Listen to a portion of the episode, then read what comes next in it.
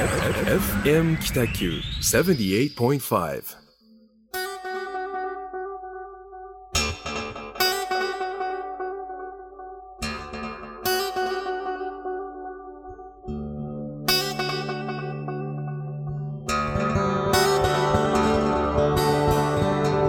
はい、皆さんこんばんは。始まりました、ホワイトスペース。えー一級建築士の田村誠一郎と、グラフィックデザイナーの岡崎智則です。どうぞよろしくおよろしくお願いいたします。えー、第20回目です20ね。回目。はい。あ早くも。ーあっという間でしたね。はいまあ、あっという間でしたねって言いながら何も振り返ることはないんですけど、ないし、全然上達しない上です。達しないんですけど、まあ、いつもながらちょっと暗いというテンションで、そうですえね。ちょっと上がってはいるんですけど、ね。上がっていると思いますけどね。気持ちは上げていきます。はいよろしくお願いしよます。ろしくお願いします。はい。えっと、じゃあまあ、恒例の、まあ、一杯飲んで打ち合わせしてくるんですけど、はいえー場所ですね。はい。今日は、あー銀天街1923ハイボールバはい。ーというところで、まあ、ご存知の方もいるんじゃないでしょうか。あの、助さん、はい。魚町の助さん。魚町の助さんの真ん前にあるお店ですね。えー住所は、えー小倉北区魚町2-5-13。はい。電話番号が093-533-2941ですね。はい。で、これオープン時間、まあいろいろありまして、月曜日から金曜日が夕方5時から、えー26時まで、はい。まあ夜中2時ですね。うんで、土曜日が夕方4時から26時まで。で、日曜祝日が4時からあー24時までと。はい。全部言うんですね。書いてある。はい。うんそのまんま読んでます。いや、ちょっと面白かっはい。えっ、と、まあ、銀天街ハーボールっていうのがはいありまして、まあ、まずはこの一杯からって書かれてあったので、うんその一杯から入りましたね。た。はい。で、それを二人で2杯ずつと、はい。えー、ここなんかあの、瓶に入ったスナックが、はいはい。つまみみたいな、つまみがですね、うんまあ、あれはなんか食べ放題って書いてあったのでまあ、ボリボリ食べてま美味ししかったです。た。はい。あとはなんか、くん玉くん玉。うん。くん玉っていう、まあ、燻製のゆで卵と、はい。あと唐揚げはい。を二人でいただきました。美味しかったです。はい。締めて4790のあまあ、約4800円ぐらいですかね。といった感じで。まあ一応、うんあの、この界隈で飲んで、そのお店を宣伝するっていうのが、ちょっと定着完全にしましたね。あしましたね。はいまあ、これは一つのコーナーとしてはいいいんじゃないでしょうか。あの、まあ、飲んでスタジオに入るっていうのがいいのか悪いのか、まあ、別の話としてですね。はいあの、まあ、ちょっと、うん。飲まないと喋れないという、すいません。そうですねはい。気弱な僕らでございます。じゃあ、まずは、まあ、1ヶ月の振り返りですかね。そうですね。うんえーっとですね、ちょっといろいろあの、お互いあるんですけど、はい。僕から、はい。今、珍道中っていうグループ展をやってまして、はい。えーっと、4人でやってるんですけど、はい。えーイラストレーターとグラフィックデザイナーの4人で、はい。福岡市のえー岩本花江さんうんと、北九州市の松本静さんと、私、岡崎と、川野康弘さんという、ちょっとあの先輩のはい。はい。デザイナーで、はい。えっ、と、今、箱崎曹操って言って、はい。えっ、とですね、最近オープンしたっていうのゲストハウスがあるんですけど、はい。えー箱崎三丁目9の38、明石ビル1階2階、いい感じなんですよ。おで岡崎そうあのはいはい。えー室町にスピタルっていう、うんうん。あのカフェがあるんありますね。じゃないですか。はい。あそこのオーナーのあの原田健吾さんが、はい。最近始められたゲストハウスなんですけど、今今そこで開催してまして、はい31日まで、はい。1時から11時までですね。うん、なるほど。で、えっ、と、テーマが、はい旅にまつわる作品を作ったグループ展なんで、うん。えーゲストハウスで、えー箱崎曹操と、今度福岡から、えー福岡市から今度小倉の方に巡回してくるんですけど、はい。それがアークブルーホテル小倉っていうところなんですけど、ああ、最近、はいまあ、去年かな？去年できた、結構おしゃれなゲストハウスですよね。はい、すごい小倉にはないような雰はい。囲気の、はい。が9月8日から24日、はい24日。はい。で、えっ、と、こちらは9月4日にオープニングパーティーを、えー18時からはい。やりますので、はい。もしお時間ある方は作品を見つつ、パーティーに参加していただけたらと思ってます。9月4日にオープニングパーティーですね。8日ですね。あ9月8日ですね。はい8日はい8日ですね。土曜日。土曜日ですね。はいわかりました。ちょっとぜひ行ってみたいですね。ぜひ来てください。はい。わかりました。はい。といった感じです。そのなんか、はい。展示してる作品の あ触りとか。えっとですね、えみんなあの、旅をどうやって捉えるか、ちょっと4社4用なんですけど、えええ僕はあの、えっとですね、旅に行って、はい。観光スポットとか、はい。えっと、まあ、けんなんていうんですかね、そこを代表するええ。スポット、場所に行って、感動してたんですけど、はい。今まではですね、はい。なんかだんだんこの年になってくると、うん。この間とかも新潟とか、えーそうですね、石川県とか金沢とか行ったりうん。した機会があったんですけど、はい。意外に行かずにすごい楽しんで帰ってるっていうのが、ちょっと自分の中でうんあってですねあなんか旅の自分の中での感じ方が変わってきたなと思って、あ。ああ、なるほど。意外に、あの、そこのエリアで活動してらっしゃる方に会いに行って、お話聞いて、うん。まあまあ、大体そういう方ってこう、受け入れてくださるんで、じゃあ飲み行くか、みたいな感じになるんですよね。はい、はい。で、飲みに行ったところに、で、その方の今までやられてきてたうんお話とかを聞くと、もう講演を一回聞いたような気分になるんですよね。ああ、なるほど。で、なおかつまた Facebook で繋がったりして、うんあの、その後情報交換にうん。なっていくっていう旅の感じになってきてて、うん。で、あの、今回その自分が出した作品は、風景の上にうん。ビデオのノイズみたいなのを白押ししたんですよ。ババンって。もう、あの、背景関係なくですね、はい、はい。で、そのノイズの方が、今までノイズと思っていった方が、今自分にとって重要なんじゃないかっていうような作品なんですよ。なのでそこを白押しにして、えー、あの、キラキラするやつですね。うん。そっち側の方が、あの、自分の中で重要だっていう定義で、うん。うん。記憶ノイズっていう作品作ってるんですけど、なんか面白そうですね。うんうん。っていう作品を出してます。あその他の方は、まあいろいろ捉え方がそれぞれあって、あはい、はい。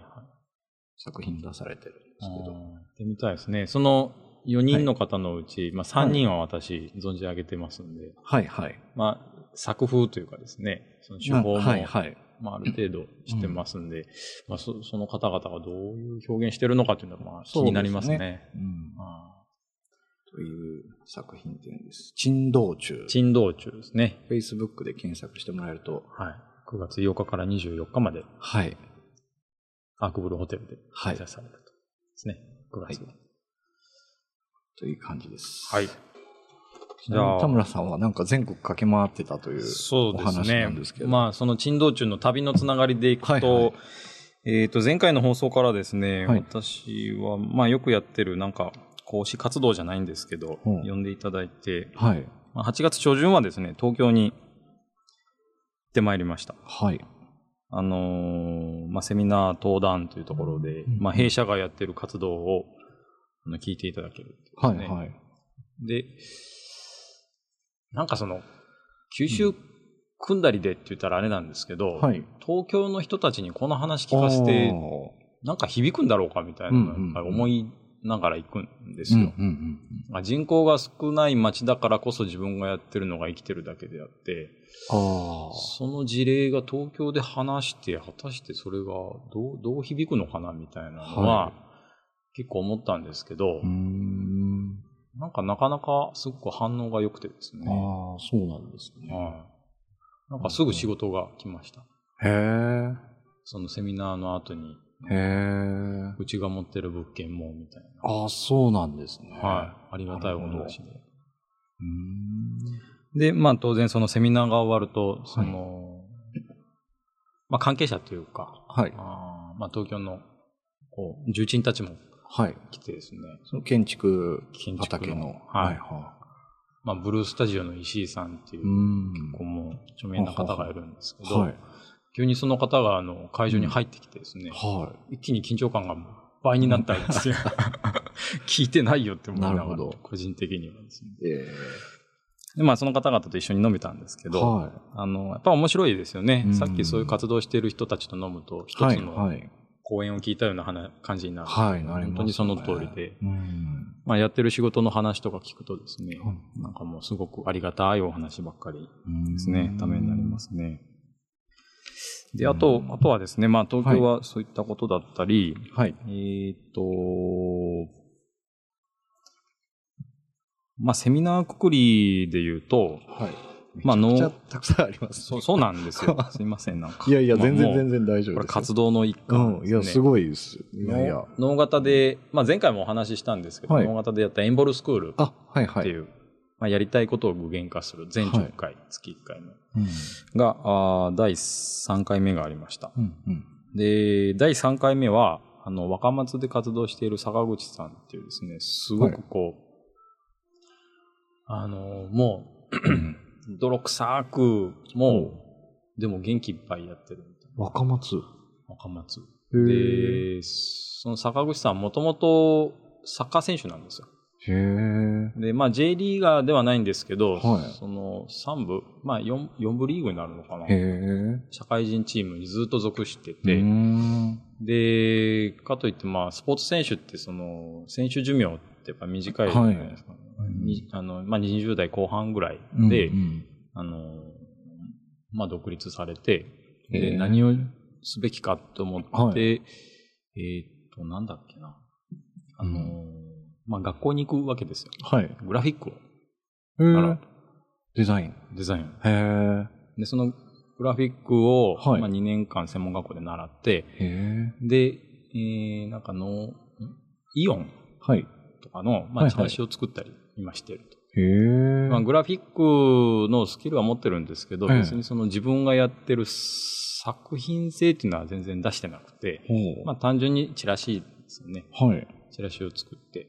で、自分がこれからできることみたいなのを、うん。まあ、一生懸命考えられて、でサッカーができるので、はい。そのイオンのちょっとした広場に、はいはいグリーン人工芝引いて、フリニアで囲いを作って、うん。で、子供たちで、その、本当ミニミニサッカーゲームをする。はでそういうのを企画して。うん。で、イオンに持ち込んで、はい。で、企画を通してやるみたいな。ほなんか、初めははぁとか言われるらしいんですけど、はいそれやっぱりこう、ちょっとずつ説明して、う。まあ納得してもらって企画を通していくみたいなのを2時間たっぷり聞けてですへねえ。ですので、まあ技術的にはそのグラフィックなんですけど、はい。まあ、やってる活動はササッカーにちなんで、はいはい。で、それはまあグラフィックの自分でチラシも作れるんですよね。ああ、なるほど。広告して。へえ。それが結構受けて、なんか新聞にもなったりとか。ああ、そうなんですね。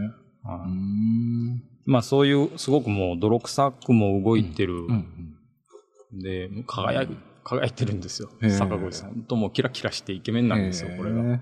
最強ですね。最強なんです。うんまあそういうお話をですね、はいあの、エンボルスクールで話をしていただいて、うんで、まあ次回が、あの、参加者はいの皆さんにプレゼンをしてもらうっていう会になってへえ。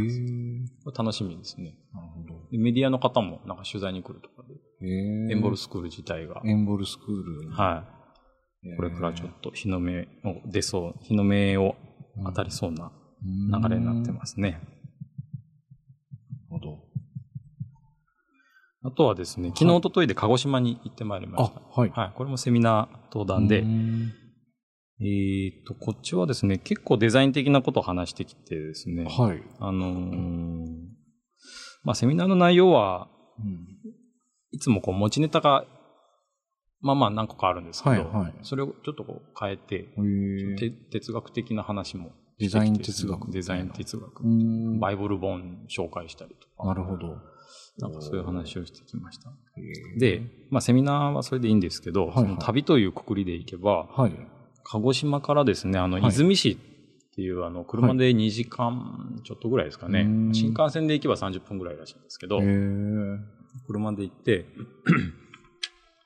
その出水市に、はいあのー工務店さんが、まあ、昔、昔というか、最近、うんここ2、3年知り合った工務店さんが新しいお店を作ったっていうので、で、まあ、お祝いしに行ってきたんですよ。うんでまあ、これがかっこよくてですうんね。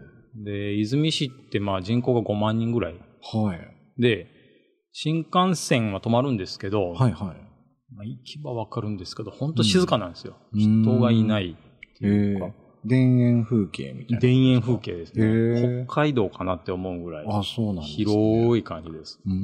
で、まあ、真ん中に一本シューッと走ってるバイパスに沿って、まあ、ナフコとか、洋服の青山とか、ああいう、ままああ、資本系のうん大型店舗が並んでるうぐらいで、街っていう街うはんそんなに感じないのかな。ん。まあ、その中でですね、むちゃくちゃかっこいい店作ってたんですよ。へえ。で、まあ、深夜雄一さんって言うんですけど、はい。もともと旧旅館だった跡地を、はい。まあ、事務所にしたいって言って、うん。まあ、大家さんにあの掛け合って、うん。まあいいよ、どうせ使ってないからいいよ、つうーって、ん。で、それはまあ安く借りられたんですよ。はい。で、悪いところもう全部自前自前で直すから、はいはあーや家賃安くしてくださいみたいなん保証をしっかりしてですね。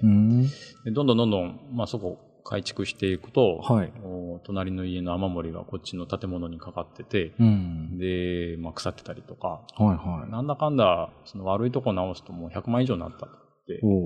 まあ結局それ自分が出してうーん。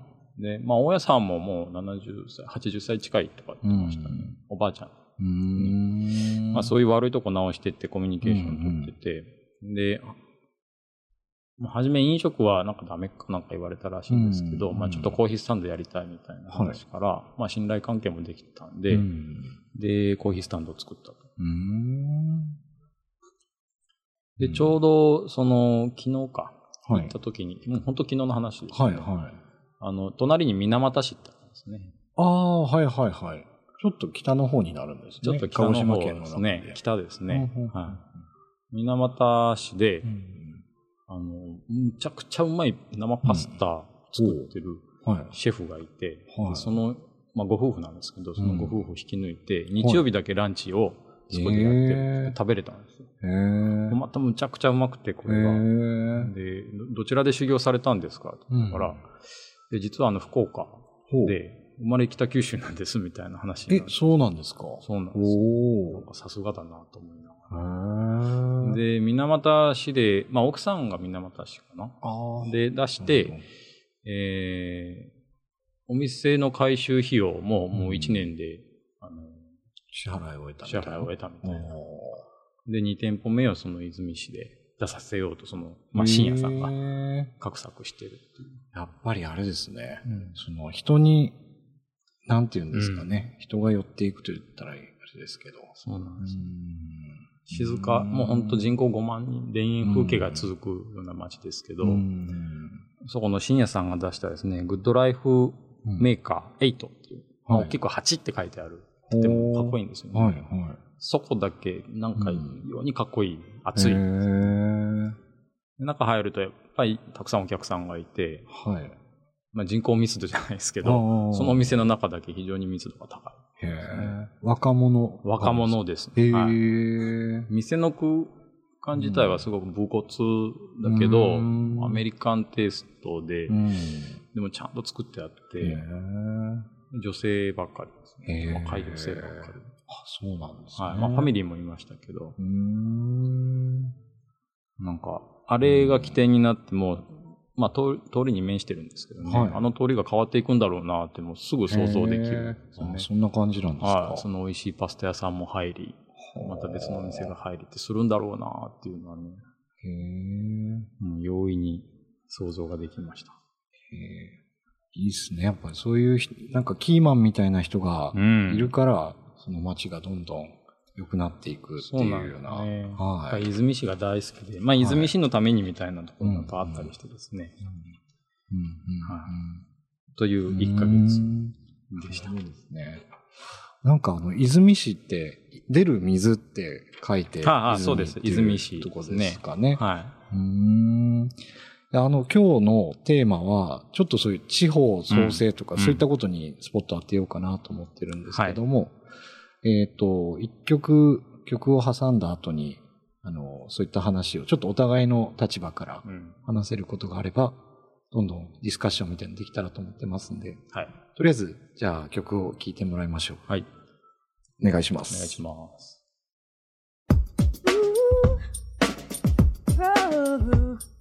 Don't touch that dial. FM Kitaku. はい。えっ、と、聴いていただいた曲は、えーチェホンというミュージシャンの緑という曲でした。はい。なんか夏っぽくていいでしょう。いいですね。はい。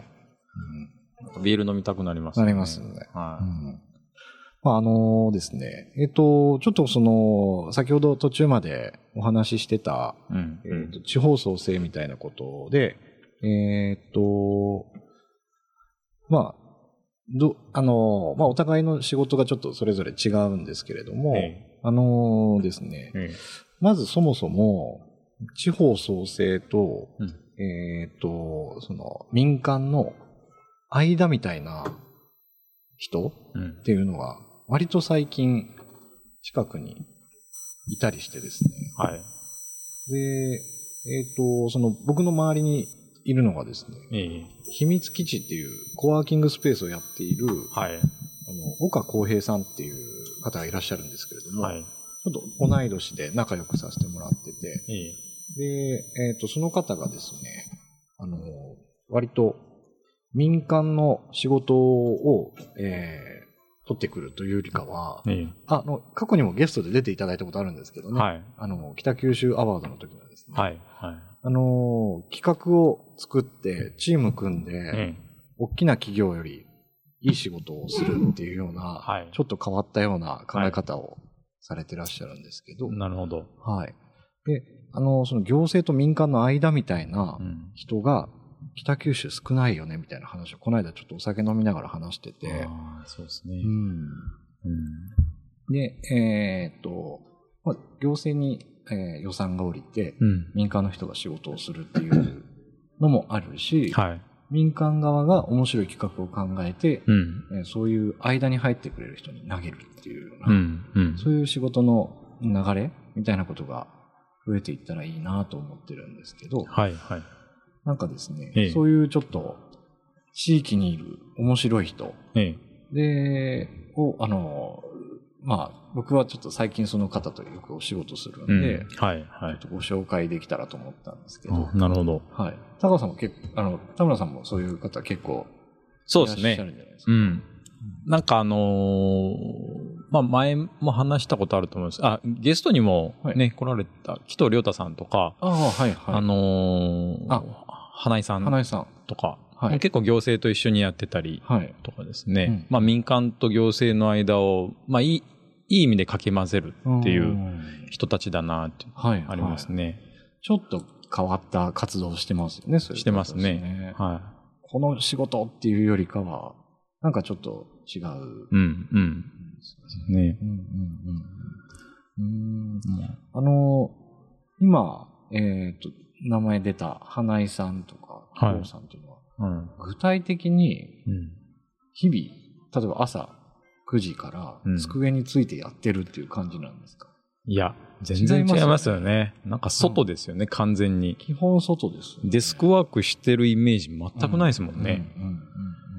ただ行政さんとやるときにはかなり書類とか、それないといけない資料とか当然多いので、うん。まあやってるはずなんですけど、まあ発信してる場所というか活動してる場所自体が、うん。まあ当然事務所じゃないんでですね、うん。全くデスクに座ってる感じはないですねなる。ほどなるほどすごく成功事例というか、その、お話聞いても、うん。なんていうんですか、うんまあ元気になるというかですね。はい、はい。で、そういう方がいろんな方集めて、えで、一つのコミュニティ作ってきて、え、え人口え、うん。密度が上がるというか、はい、はい、熱い人が集まってくるみたいはい。な流れですよね。そうですね。うんまあ、うん紀藤さんとかだったら、その商店街はいで。すね、テナントミックスサポートマネージャーっていう、はい。あの、まあ、空き店舗にテナントさんを誘致してきて、それをこう、まあ、サポートするマネージャーみたいな、はい。肩書きの通り言うとそうなんですけど、うんなんかでも、実はそうじゃなくて、はい。あの、テナント、まあ、誘致するはするんですけど、はいそこでサポートするというよりかは、うんむしろなんかこう自走させるために、はいはい。あの、また他のネットワークをそこで紹介したりとか、うん。お客さんを呼ぶようなことはしてないですもんね。はあはあはあはその人をつなぐ。い。人をつなぐ。うんで、人をつなぐときには、あの、うんまあ、物だったり、ことだったりってで、場を作ったりもしますよね。うんなんかそういう、まあ、よく言う人物言葉はいはい。みたいなはあはあはあのをうまくこう作り上げてミックスさせて、で、そこで起こる化学反応みたいなのをうまく引き出すうんのが上手な人たちですよね。行政と民間の間に入ってる方って。うん。なんとなくですねう、んイメージですけど、うん。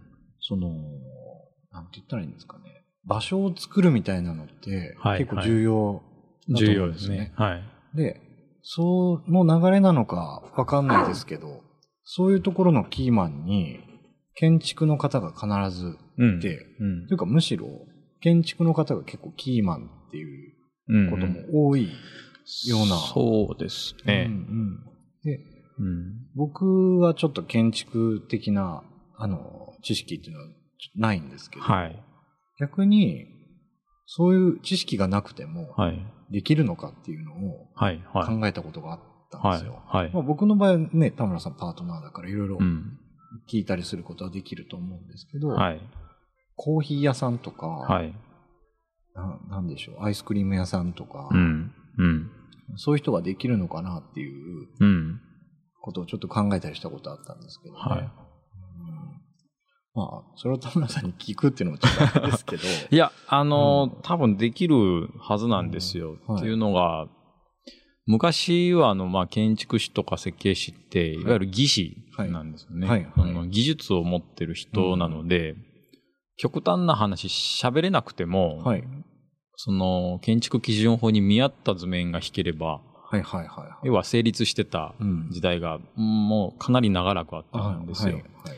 でもまあ、それが続いたおかげで、うん。その、まあ、しょうもない建物ができて、あの、使われなくなったりとか、要はまあ、廃れやすくなったっていうかですね、うん。あのどどういう、その、廃れやすいっていうのは、あの、なんていうんですか、機能美ーうん、だけっていうことですか？機能だけ、なのかもしれないですね。うーん。まあ、よくある大型施設が、うん。ああ。行政はいはいが作った第三セクターで運営してたけど、うん。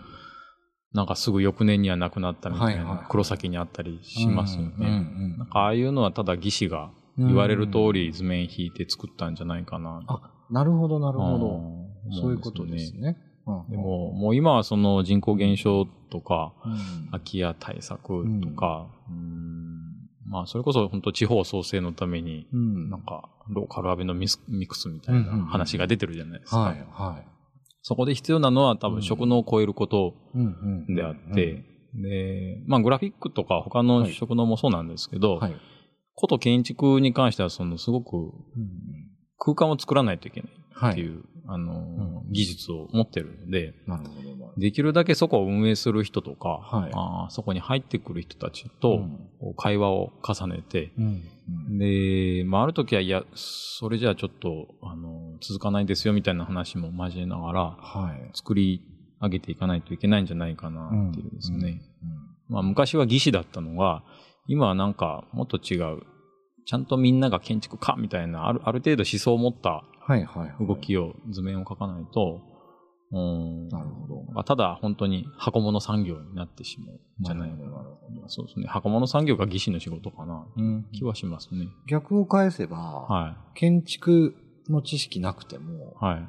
こういう場所を作って、ええこういう人が集まったらいいんじゃないかって考えてる、うん。えー例えばお菓子屋さんとかうんが、うん建築士の人と一緒に何かをやるっていうはのは全然できい。ますよね。全然できますねで。すよね。あの、うんこういうことをやりたいんだっていう、ん共有できるものうんを、提示できれば、はい例えばそれがスケッチであったり、はい。まあどこから引っ張ってきた写真であったり、うん何でもいいんですけど、文章かもしれないんですけどね。こういうことやりたいんだっていうのを共有できるものが、あ表現できれば誰でもできるんですよね。なるほどでですね。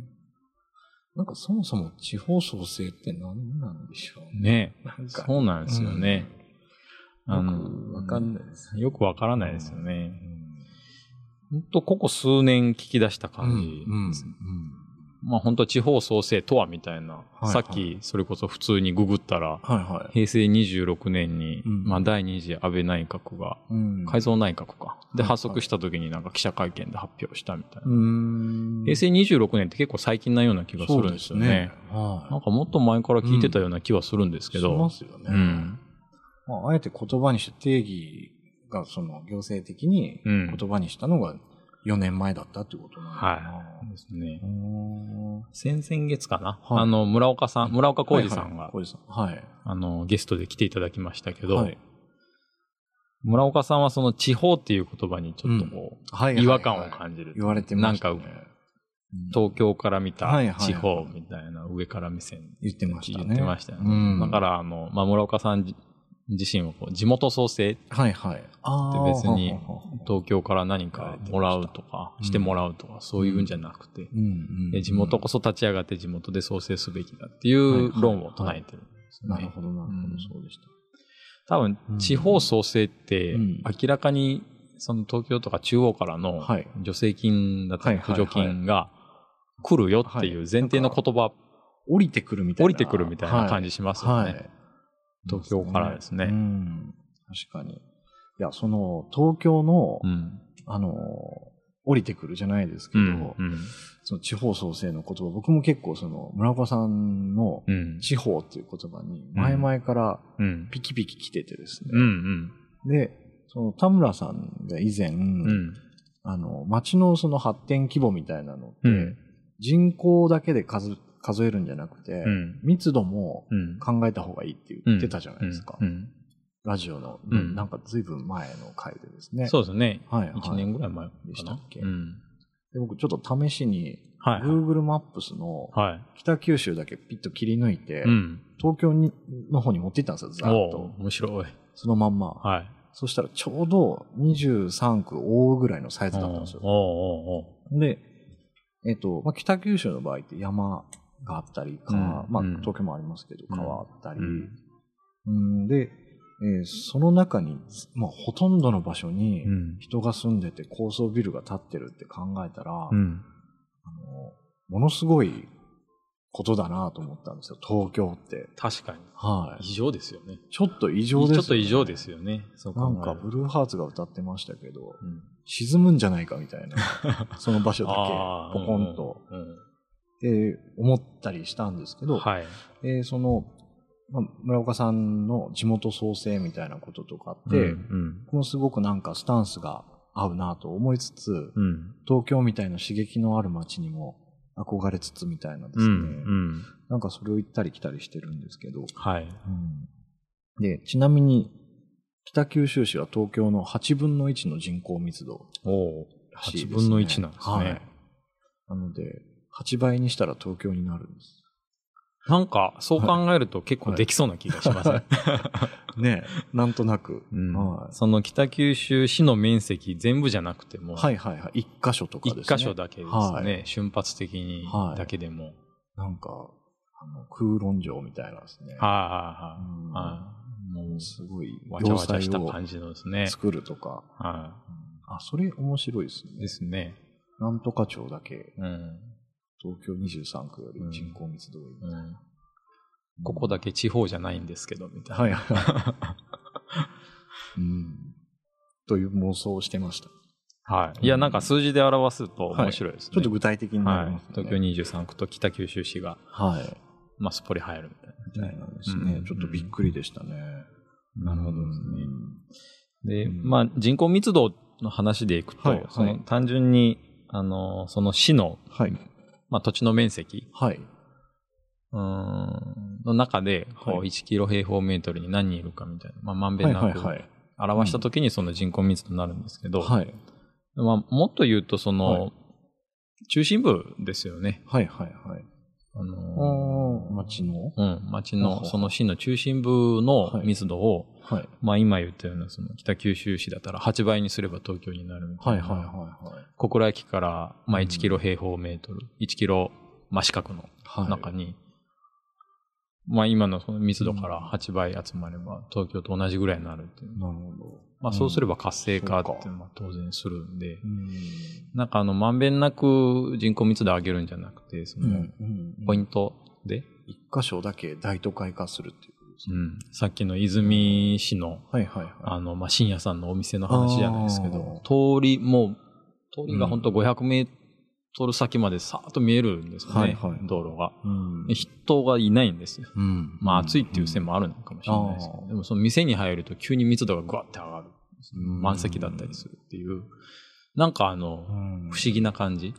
そうでねこの店だけはすごく元気だっていうのが伝わってくると。なんかまあ密度ってそういうところでして。あの、よくセットじゃないですけど、ん交流人口みたいなこと言うじゃないですか。ああ、はい、はい。あれってええ密度となんか比例しないんですいやかね。、比例というかですね、はいあの、密度が薄ければ薄いほど、はい。その交流人口じゃなくて、はい関係人口を増やさないといけない。あのあ、関係人口。関係人口。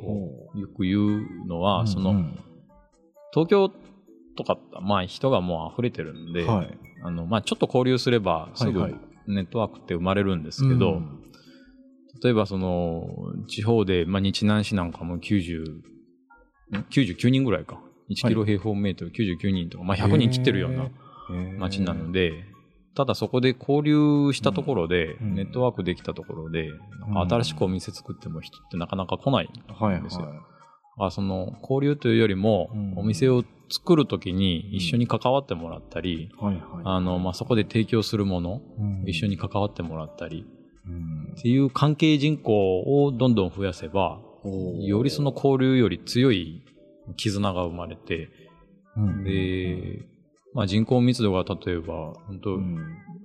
極端な話、はい。あの、10人、はい。1キロ平方メートルにはいはい。10人しかはい。ないってなっても、その10坪のお店の中には10人いれば、うん。あーお店は成立するんですよね。全員関係してれば。なるほど、なるほど。そういうことですね。はい。まあ人口が少なければ少ないほど、うんなんか大変ってまあ税収で考えると大変なのかもしれないですけどただあのじそうじゃなくて人口だけじゃなくて人口密度では、あかつその密度が薄ければ薄いほど交流人口より関係人口を増やしていけば。おおのずと、まあ店だったり、うんあのまあ住居、うんまあ共同住宅とかでも、はい。まあイベントとかでもそうですよねうん。人が集まりやすくなるっていう。なんかそういうことをやっていくと、うん。あの地道にやっていくとですね、うん。人がだんだんだんだん集まってくる。ので、楽しい街になるんじゃないかな。うん。なんかあの、関係を作るときって、ええ。あの、ちょっと、あの、語弊があったらいけないでうすけど、んうん。若干ぎ犠牲心みたいなのがないと、はいはい。深い関係ってできないときってないですか？例えあば、あえっ、と、田村さんが今度、うん。お店オープンするわってうんなったりするでしょ。うん。で、あ、じゃあ僕、田村さんのなんかやりますよってうん。いうので、関係ができるんですけど、はいはで、当たり前にそのビジネスとしていきなりスタートして。そのすごいコストかけてうんやるっていうよりかは、うんちょっと協力みたいな、まあ僕もなんか起こるかもしれないってうんその時思いながらうん。やること多いんですよ。割とうん多分店舗の立ち上げとか田村さん多いから、うん。若干そういう気持ちってあると思うんですよね。うん。なんかそういうところみたいな、うん。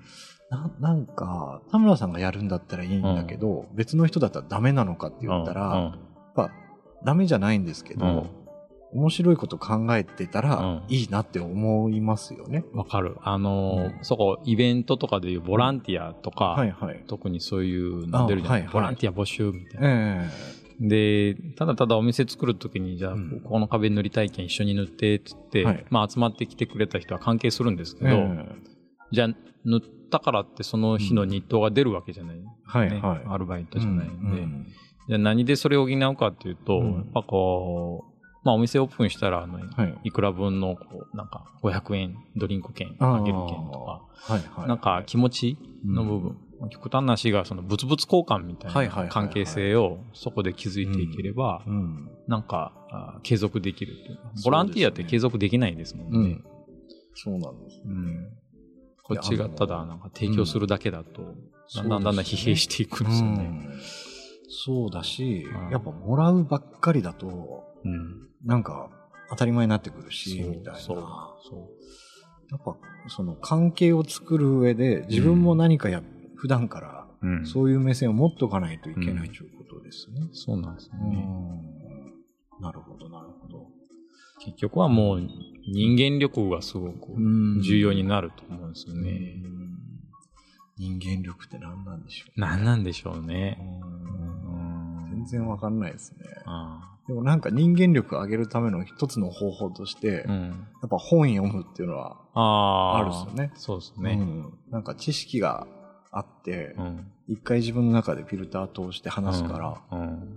なんかあこの人面白いってなりますもんね。と言いながら全然本読めてないんですけどね。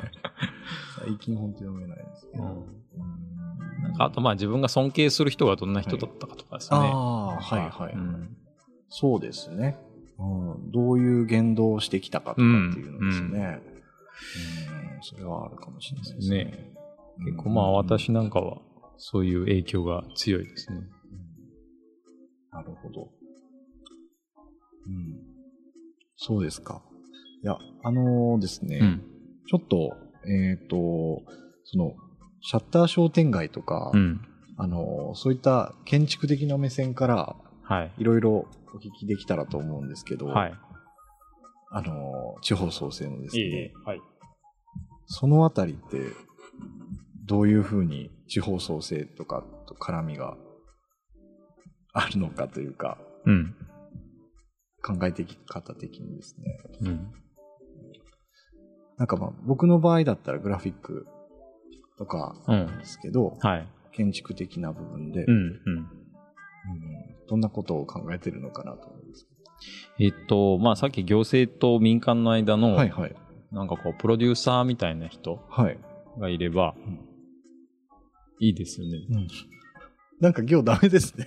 なんか、お互いちょっと、なんか気が散ってますね。なんか、わかんないですけど。う。うんんいや、建築はいはい。からできることって、はい。うーんと、例えばあの、今、駅舎うちがやってるじゃないですか。はい。田川、はい。田川市の大駅っていう、1600平米あって、鉄骨3階建ての、あ、はいはい。で、あれってまあ設計で入ってるんですけど、えそれが、まあ設計管理で工事が終わった後はいに、当然駅舎としてリニューアルオープンするんですよ。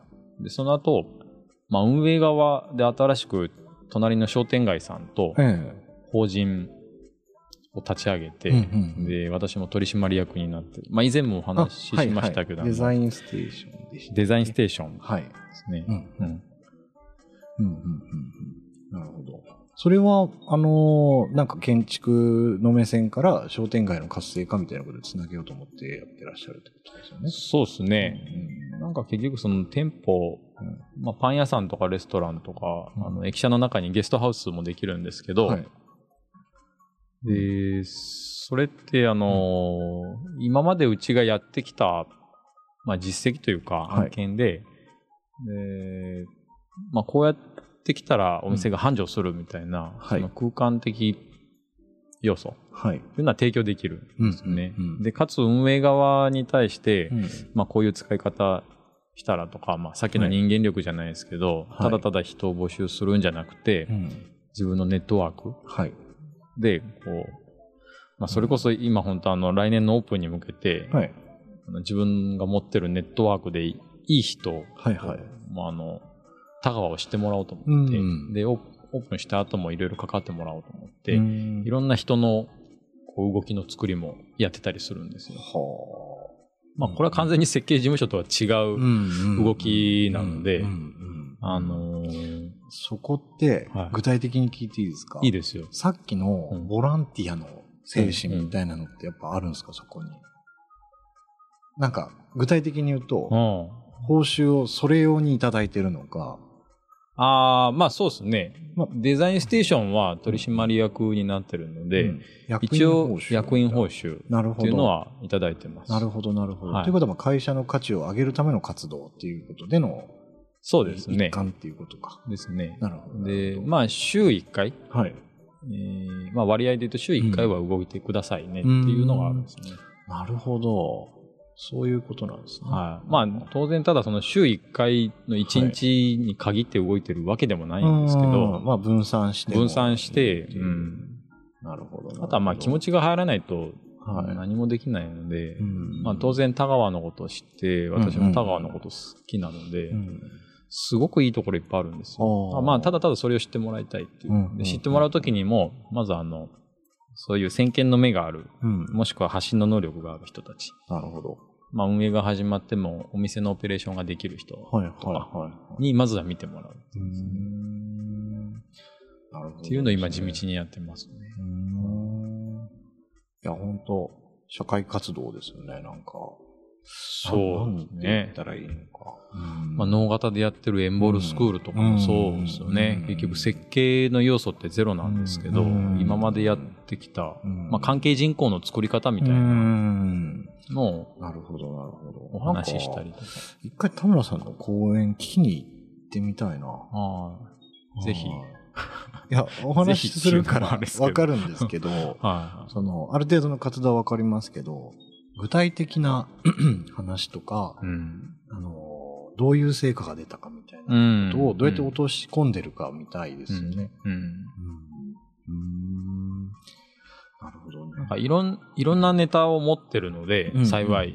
まあ、設計事務所としてのその設計の話もはいできるしその商店街で関わってきたとここともうんたくさんあるので、うんまあ、それ用にいろいろお話の、こう、カテゴリーは用意はできるんですよ。ん、なるほどですね。うん。なるほど、なるほど。そういう関わり方をしてるんですね。いや、あのですね、ちょっとまあ、二人とも動揺してた理由があってですね、はい。あの、マイクのボタンの色が、オンじゃない 色になってたんですよ。マイクオフの方が光ってるんですよね。だからそう、指さされて一瞬焦ったんですけど、めちゃめちでもまあ、ちゃゃんと入ってる、入ってますよね。入ってるよかった。じゃないと多分、この声が聞こえないですもんね、自分たちの。だろうなと。いや、すいません。ちょっとあの、ただただ、それだけだったんですけど。いや、そう大丈夫、大丈夫ですね。はい大丈夫でいす。やよかったです。はい。いや、あのですね、ええちょっとこの田村さんの関わり方と、うん。僕、グラフィックデザイナーって平面じゃないですか。うんうん。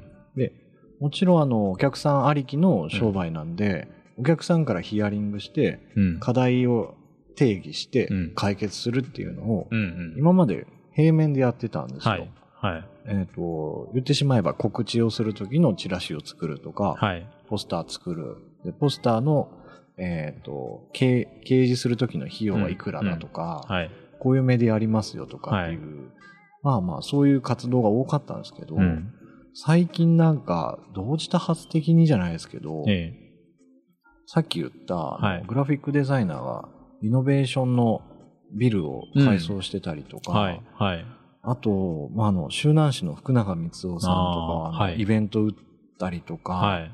あのすごく子供に向けたデザインの教育みたいなことされてたりとか、うん。あと、お土産を作るデザイナー福岡とか大分の方にいたりとかですね、はい。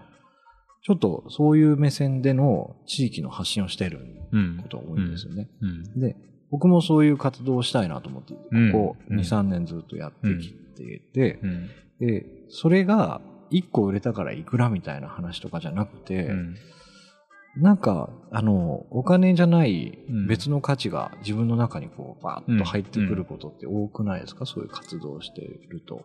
その、もちろん報酬もあるし、うん。えっと、身を削ってボランティアとかっていうわけじゃないんですけども、はい。はい。まあ、あの、そういうところで出会った方とまた別のお仕事をしたりとか、はい。そういうことになっていくから、結局さっきの関係人口を作っていうんうるん。のかなと思ったら、うんちょっと腑に落ちましたね。ああ、そうですね。んんなんか、より深い関わりっていうか、うんうんそれをちょっと意識すると、うん。より継続ができるうん。んですよね。うん。あそうなんですよね。で、結局その活動をして、発信した気になってないかみたいなこともちょっと自問自答したりするときがあるんですよね。うんできたと思い込んでるだけなんじゃないかみたいな。うんうんそこに入っていくとなかなか抜け出せなくなっちゃうんですよね、はい。はい。うんなんかね、点数で評価されるわけでもないしう、ん難しいなと思ってますね。なかなか自信持つの難しいですよね。いや、自分がやってる動きで。はい。いや、うちのスタッフなんかよくついてきてくれるなって思いますもん。ああ、そうですか。あほほとんど事務所にいないので、あ、田村さんが。私が。ああは、なるほど、なるほいど。毎週どっか行ってるでしょ？うんセミナーだったり。はい、はい。まあ大学非常勤もやってたり、今日みたいなラジオもやってたりはい、ですはい、ね。はい、はい。で、事務所でこう図面引いてる感じはうんうんないので、うん。なるほど。はいよくついてきてくれてるなと思いますねなる。ほど。そうですよね。結局そこ、あ出発地点は建築だけども、うんうんそういう関係人口を作って、社会に向いた活動をしてるっていうところなんでしょうね。そうですうね。ん。だから、また仕事が来るっていう流れなんですかね。そうですね。うんまあいろんなお声掛けいただきますよねうん。今は。ありがたいことでなんとなく田村さんがどうやって仕事を受けてるかが分かってきました。そうですね。なるほど。なんかボランティアばっかりじゃ当然続かないし、はい、はい。まあ、かといって、その、なんかイベントで終わらせるっていうのも難しい。そうですね。ですよねうん。うん。だからまあ継続を考えると、はい。関係人口を増やすみたいな、なるほど。設計だったりセミナーだったり、うん。なるほどな。はいということはやっぱりそう活動をやってます。地方創生は関係人口を増やすっていう考え方がそうですね。いいのかもし私はれないで、すうね。ん、と思ってますね。うんあ、もうこんな時間ですはいね。本当ですね。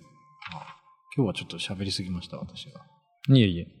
あ、ですね。はいえーっと、まあ先ほどもちょっとお話出ました村岡浩二さんはいが、あー10月22日の、はい。まあ、ラジオ放送に、まあ、ゲストで来ていただけあはいるというところで、はい。えーまあ、村岡浩二さんご存知ない方のために、もうちょっとまたご紹介なんですが、はい。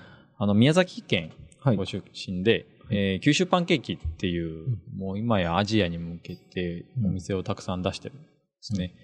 で、九州ブランドを作り上げた方、あ地方じゃなくて地元、九州が地元だとはい。はい。いう方がまた、うんえー10月22日来ていただきます。はいで、その前にスタートアップ、スタートアップラウンジってはいいうはい講演会もありますので、またはい近くなりましたらお知らせを、はい、いたします。はい。じゃあ。今日はこんなところで、次回のホワイトスペース21回目ですかね。はい9月24日あ月曜日夜8時から、はい。またこのチャンネルで、えーお会いできればと思います。はい。じゃあ今日はどうも慌てましたけど、ありがとうございました。ありがとうございました。はい。失礼します失。礼します。「